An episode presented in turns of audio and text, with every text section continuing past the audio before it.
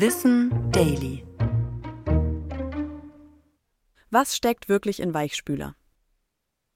Weichspüler locken uns oft mit blumigen Düften wie wilde Rose an und versprechen unsere Wäsche weich und kuschelig zu machen. Aber was darin die Stoffe eigentlich weich macht? Keine Ahnung. Der Inhalt basiert auf organischen Verbindungen, die unter anderem aus pflanzlichen, aber auch tierischen Fetten gewonnen werden. Manche enthalten aber auch Erdöl.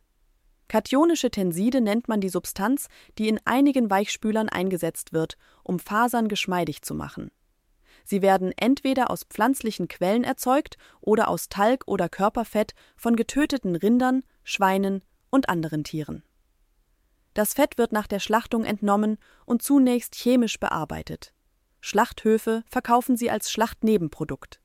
Bevor die Fette in die Herstellung einfließen, werden sie aber in komplexen chemischen Prozessen aufbereitet, gereinigt und umgewandelt.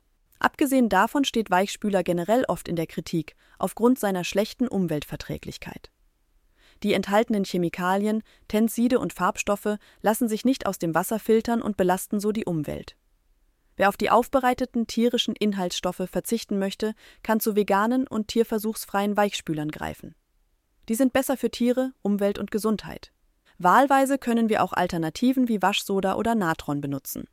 Insgesamt ist kein Weichspüler aber die beste Alternative, auch für die Waschmaschine. Das war Wissen Daily, produziert von mir, Anna Germeck, für Schönlein Media.